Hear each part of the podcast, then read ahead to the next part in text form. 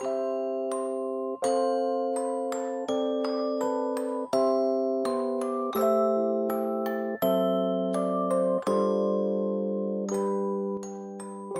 彩讲故事，儿童双语故事第四十三期。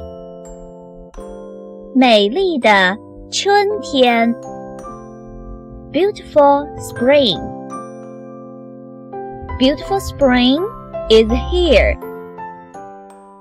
春天就在这里。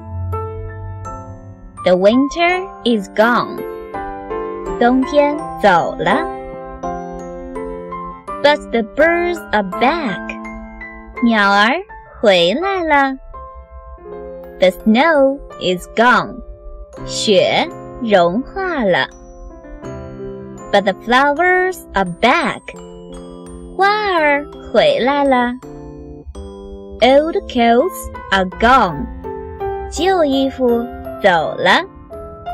But new ones are here. 新衣服在这里了。Spring is a beautiful time. 春天是一段美丽的时光。